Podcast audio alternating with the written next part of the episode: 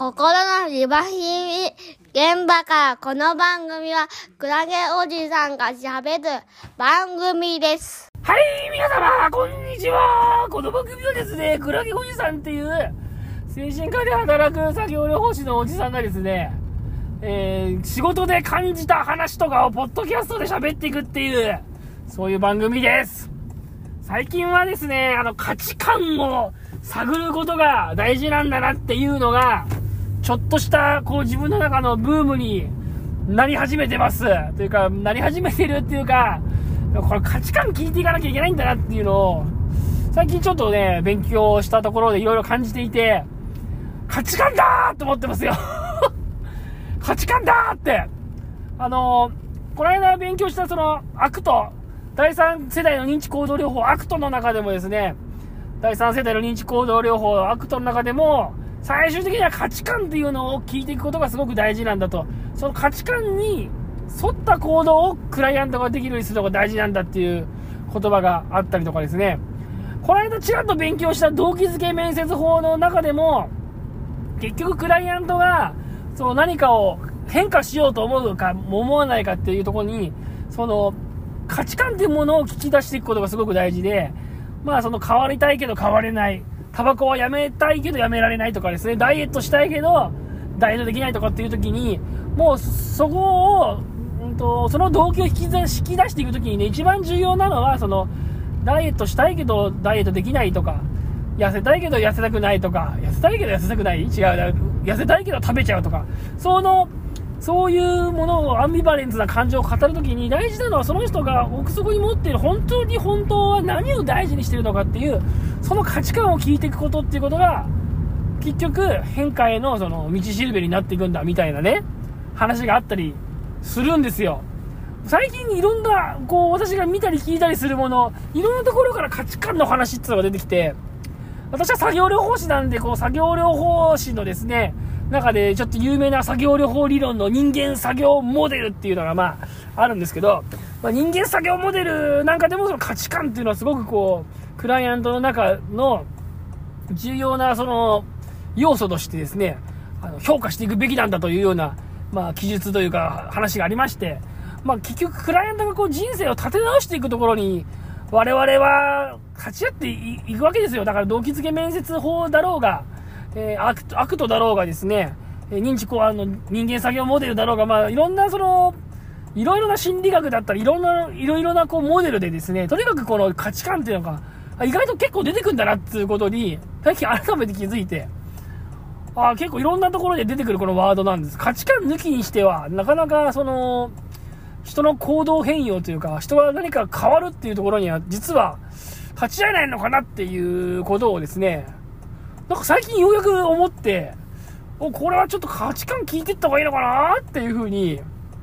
と最近思い始めたんですよね。あの、うん。なんかそれ、ちょっと私もさ、これ、どうなのかな？臨床経験結構それなりに取ってきましたけど、取ってきましたけど、価値観、人の価値観聞くのが大事なんだなって自分今までどこまで考えてやってたかなとか思うと、なんかあんま考えてなかったかなとか、テクニック論に走りすぎてたかなとか、結局その目の前の人が本当に本当は何を大事にしたいのかっていうところ？結局さどの病気でもそうなんだけどどの病気でもそうそうなんだけどやっぱりこうリハビリテーションの場で出会う人っていうのはまあ風邪とかさそういうんじゃないから風邪とかちょっとした病気になった人に出会うわけじゃないからやっぱり人生が変わってしまうぐらいの大きな病気の人に出会うわけだよ。うつ病で私は休職してるっていう人に出会うわけだけど、まあそれ以外にもさ、やっぱり、このリハビリテーションの職種が出会う場面っていうのは脳梗塞で、えー、半身不随になってしまうとかですよ。えー、そういう人もあるし、癌になって、癌の末期でですね、もう、もはや、ちょっと余命何年かっていうような人も出会うだろうし、まあいろんな大病を患う人に出会うわけで、その時にですね、やっぱり、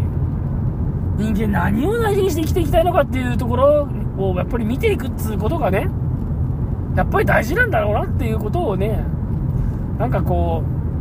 ことに気づいたわけだね。気づいたわけだね。だからこんないろいろなこう理論だったり、いろいろなモデルだったり、いろんな理屈の中で価値観っていう言葉が、ああ、実は出てくるんだなっていうことをですね、いやなんかこ、ここ最近だってようやく気づいて、私はもう十何年何やってたのかなってちょっと思ったね。うん、十何年何やってたのかなと、ぼーっと働いてきたのかななんて思っちゃったりもした。まあ、そうなのかなぼーっと働いてきたのかなまあ、なんとなくね、それはもちろん、その人が何を大事にしたいのかとか、どんな価値観を持ってるのかは、まあ大事だよね、ぐらいに思ってたけど、思ってたけど、なんか、思ってたけど、本当に思ってたのかなっていうか、本当にそこまで思ってたのかなっていうのを、なんかちょっと、ふと思ったりとかして、ふと思ったりしてとか、とか、うん、な、なんかちょっと反省しちゃったんですよね。そう、そうやって、その、患者さんっていうのクライアントっていうのはわかんないですけど、その対象者がですね、何を大切にして生きていきたいのかっていう、こう、そういうこう人生の羅針盤みたいなものなんかいろいろ言葉は重ねてるけど、さっきから大したことは言ってないんだよ。その価値観っていうのを、やっぱ聞き取っていく、そこを抑えていくっていうことが、すごく大事だし、どんなこう、理論を使うにしても、どんな治療理論を使うにしても、やっぱり、目の前の人は何を大事にしたい人なのか、どんな生活をしたい人なのか、どんな人生を送りたい人なのかって、そういうものっていうのが、そこを抑えていくか抑えていかないかっていうところが、まあ、あれなんだろうなと思ったんだよね。人の心をつかめるかつかめないか、その分かり道なのかななんて思って、価値観大事だなって思ってます。あの、なんでこんな笑っちゃってるかっていうと、価値観大事だなーっていう話が今、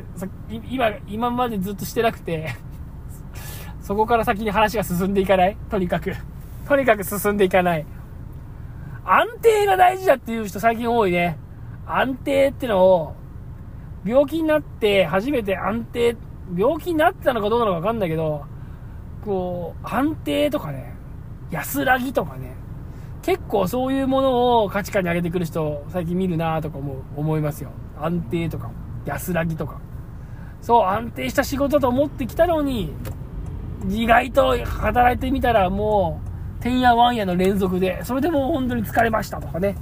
そういう人もいる。逆もいいんのよ。チャレンジとかさ、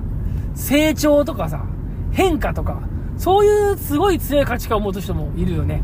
でそういう人ってのは、やっぱ仕事で変化のない仕事とか、ルーチンワークを淡々とやらされるとか、自分じゃなくてもいい仕事をとにかくやらされるとか、もうそういうのにすごいこう、つまらなさを感じるんだよね。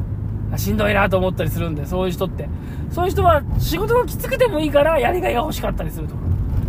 逆に仕事が暇になっちゃって鬱になるとかね。そういうこともあったりとかするんですよね。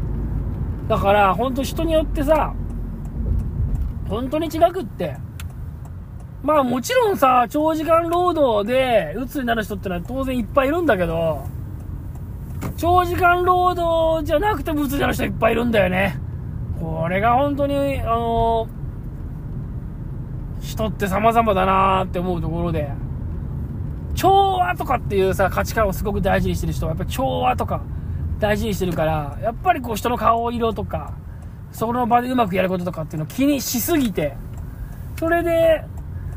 まあ仕事をうまく断れなかったりとか、仕事の量をついつい引き受けすぎてしまったりとか、ね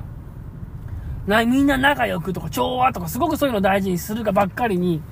まあついつい仕事を引き受けすぎてしまい、